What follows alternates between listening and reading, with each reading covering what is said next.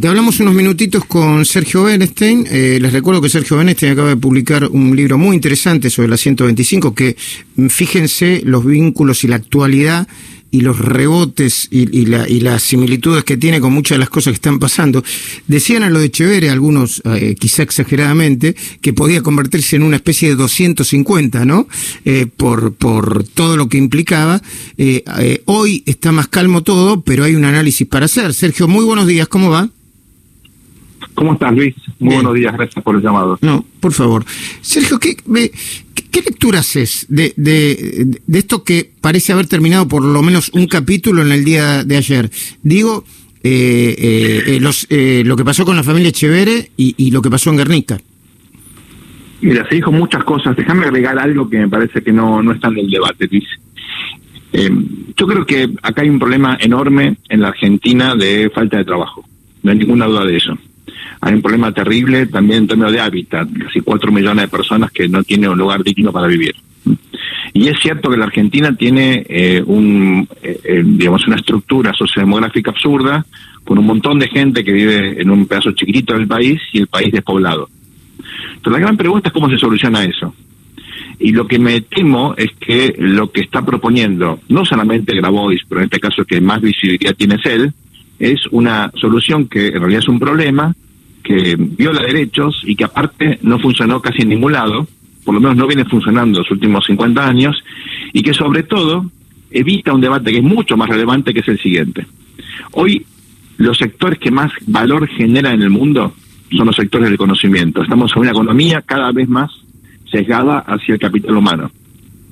Lo que está proponiendo Grabois es eternizar la pobreza, porque esta gente, si tuviese acceso a la tierra, serían pobres con tierra que se deslomarían laburando en vez de tener acceso a un trabajo digno, a conocimiento para poder tener un proyecto autónomo y sobre todo para integrarse de forma efectiva a una economía que nos guste o no nos guste está cada vez más tecnificada y más globalizada. Claro, el sistema productivo, ¿no? Eh, eh, eh, uno ve en el mundo, yo he visto documentales que aparecen todos los días, ¿no? Sobre las novedades que hay para, para en materia de, ganadería y, en materia agrícola que son, este, o sea, años luz. Está. Uno ve los plantines, uno ve los plantines del proyecto Artigas en, en la casa de los Echeverría y le da ganas de llorar más que reírse.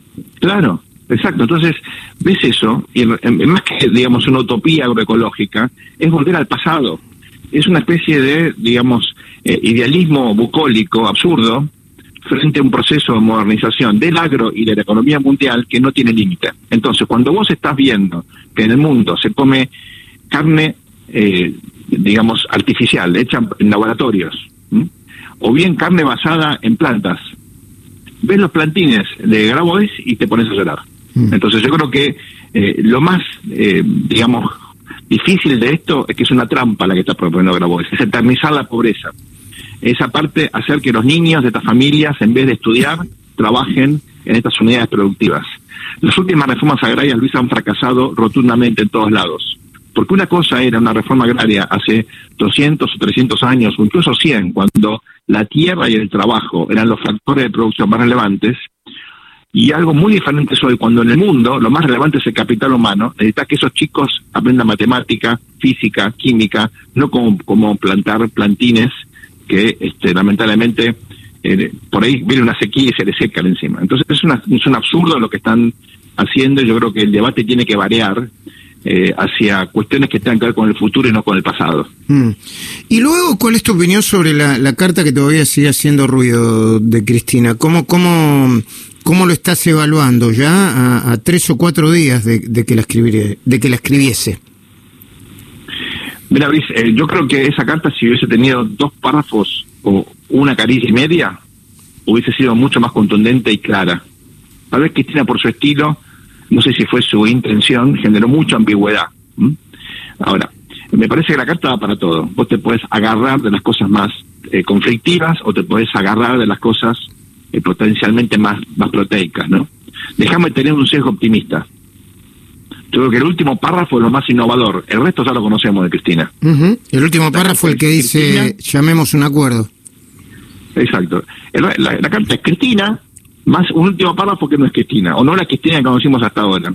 Es una Cristina pragmática que ella misma nos hace recordar a todos, lo fue en la conformación del Frente de Todos, eh, y es una Cristina que dice, miren, si acá no es lo necesario es un acuerdo y yo estoy de acuerdo con eso, yo no soy un obstáculo, ahora pónganse a trabajar. Yo no lo voy a hacer, soy la vicepresidenta, el que tiene la iniciativa política es el presidente. Ella lo ratifica varias veces eso. Entonces me parece que eh, si me, agarro de eso, digo, bueno, el sistema político por supuesto puede desconfiar y tiene que desconfiar. Pero te quiero llevar a, otro, a otra dimensión, Luis. Cuando vos analizás el fin de las guerras, el tema no es quién gana y quién pierde, sino cómo se terminan. Mm. Bueno, yo creo que Argentina tiene que terminar con esta guerra absurda que fue la grieta o que es la grieta, y para eso, por supuesto, lo primero, los primeros pasos son los más complicados porque los pilares de confianza son infinitos, que es lo que tenemos hoy, incluyendo dentro del frente de todos, que es lo más, digamos, paradójico. Perdón, ¿qué, eh, son, los infinitos que se cortó un poco, Sergio? ¿Qué, eh, eh ¿qué, definías como infinitos? ¿Qué son infinitos qué? Los umbrales, los umbrales de confianza entre las partes, entre los integrantes del sistema político, y no solamente entre, los dos bandos de la grieta, sino al interior de la grieta, son muy altos. cada, cada uno sospecha lo peor del otro. Entonces, eso necesitamos eh, entonces ir reduciéndolo. En otras palabras, necesitas medidas de confianza mutua graduales para que el diálogo tenga sentido. Si vos convocas hoy a una mesa y cada uno va con su lista de necesidades o de pedidos, no sirve de nada, fracasa una vez más. El método para que el diálogo tenga éxito es tan importante como la voluntad de sentarse en esa mesa. Y creo que lo que falta justamente es el método. Sergio, agradecido por este contacto de nuevo. Felicitaciones por el libro, ¿eh?